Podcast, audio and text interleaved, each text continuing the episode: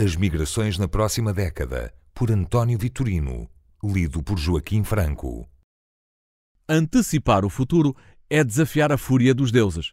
O futuro no passado foi sempre um mar de incertezas. O de hoje é mais um pantanal de impermanência dos termos de referência que dávamos por adquiridos, geopolíticos, económicos, sociais ou tecnológicos. As migrações não são exceção à carregada nebulosa do futuro próximo sem pretensões de adivinho, as marcas das migrações na próxima década são sobretudo a projeção das tendências do presente. O fascínio reside na vontade transformadora que, pelas escolhas coletivas, pode fazer do futuro algo diferente, para melhor ou para pior. 1. Um, a pressão migratória vai continuar a aumentar. Entre 2000 e finais de 2019, os migrantes à escala global passaram de 150 milhões para 272 milhões, de 2,8% para 3,4% da população global. Para a próxima década, é só fazer as contas. 2. As razões profundas que levam as pessoas a migrar vão ser cada vez mais complexas e mais interligadas. Das causas clássicas, como os conflitos e convulsões, que em regra levam à condição de refugiados dos que se deslocam, 25 milhões hoje, às causas da pobreza, de desigualdade, da falta de empregos e de oportunidades, 164 milhões são trabalhadores migrantes e 75% têm idade laboral. Acrescem hoje, de modo crescente, a insegurança urbana e cívica. 68% das pessoas que integram as caravanas na América Central em direção aos Estados Unidos fogem tanto dos gangues criminais como da pobreza. Os desequilíbrios demográficos, envelhecimento de muitos dos países desenvolvidos do norte global e escassez de mão de obra por contraste com a explosão demográfica do continente africano e de vastas zonas do sudeste asiático e as alterações climáticas, que na África Central e Subsaariana, bem como nas ilhas do Pacífico e das Caraíbas, já não é um problema do futuro, mas sim uma questão do presente para mais de 20 milhões de pessoas. 3. Cada vez mais relevante será o fenómeno das pessoas internamente deslocadas, IDP, na sigla inglesa. Pessoas que abandonam o seu local de nascimento e se movem dentro do mesmo país, fluindo sobretudo para áreas urbanas, que já são contabilizadas em cerca de 41 milhões e que, em larga medida, sobrevivem graças à ajuda humanitária internacional e que, se não encontrarem novas oportunidades de se fixarem, continuarão a deslocar-se, integrando o contingente global de migrantes a partir do momento em que atravessem uma fronteira. 4. Existem hoje várias crises humanitárias à escala global de nível de topo Síria, Iémen, os Rohingya no Bangladesh, Líbia, Venezuela, Triângulo Norte na América Central, Guatemala, Honduras e El Salvador e México, a região do Sahel, o Corno da África, o Sudão do Sul e o Uganda, onde cerca de 165 milhões de pessoas dependem da ajuda humanitária para sobreviverem envolvendo doações da comunidade internacional na ordem dos 16 mil milhões de dólares americanos em 2019. Há 20 anos, a duração média das crises deste género era de pouco mais de 4 anos, hoje aproxima-se dos 10 anos. Numa grande parte delas, as perspectivas de se prolongarem na próxima década parecem mais fortes do que as soluções. 5.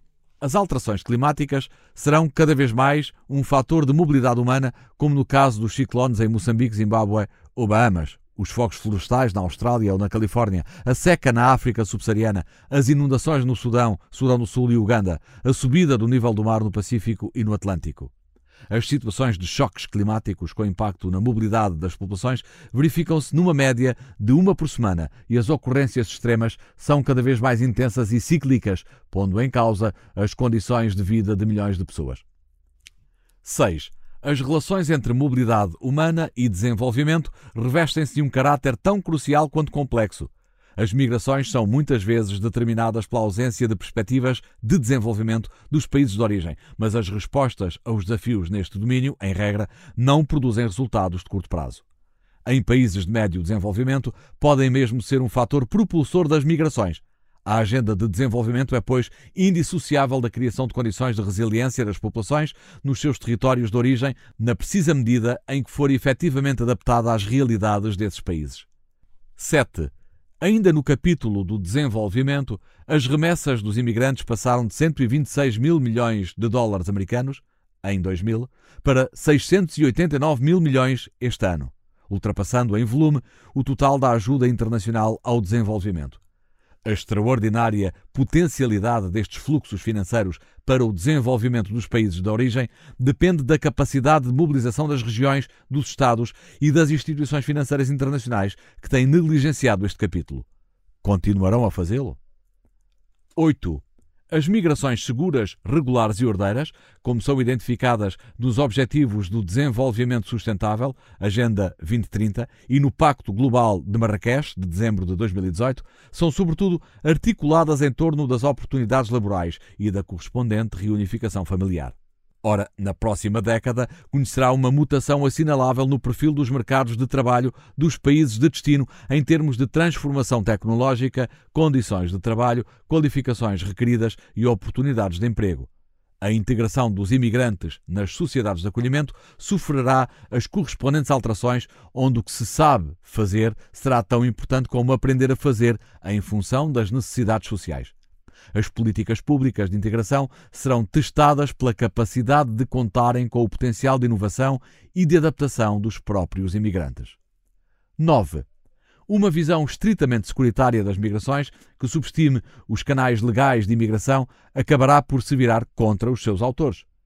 O controlo das fronteiras faz parte de uma política migratória regular, ordeira e segura, mas só por si falhará o alvo, porque mais de 60% dos imigrantes em situação irregular nos países de destino entraram neles de forma regular, tendo permanecido além do limite legalmente consentido, sem a correspondente autorização.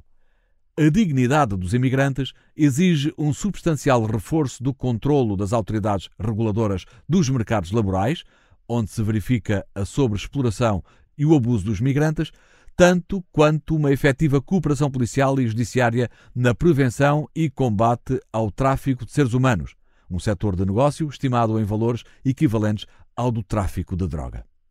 10. Por fim, os imigrantes são muitas vezes apresentados na retórica populista e xenófoba como a causa de todos os males das sociedades desenvolvidas de destino. Neste domínio, a maneira como os Estados, os parceiros sociais, a sociedade civil liderarem com o fenómeno das migrações constitui uma fronteira civilizacional de muito do que se vai jogar na próxima década para o futuro, a longo prazo, das sociedades abertas e plurais. Neste particular, a resposta não reside nas políticas migratórias, mas muito mais na maneira como, na próxima década, enfrentarmos os profundos males sociais que nos afetam e afligem e de que os migrantes são bastas vezes o bode expiatório. Mas quanto a estes, terão os leitores de encontrar respostas noutros artigos nesta edição da Revista do Expresso. Boa década para todos.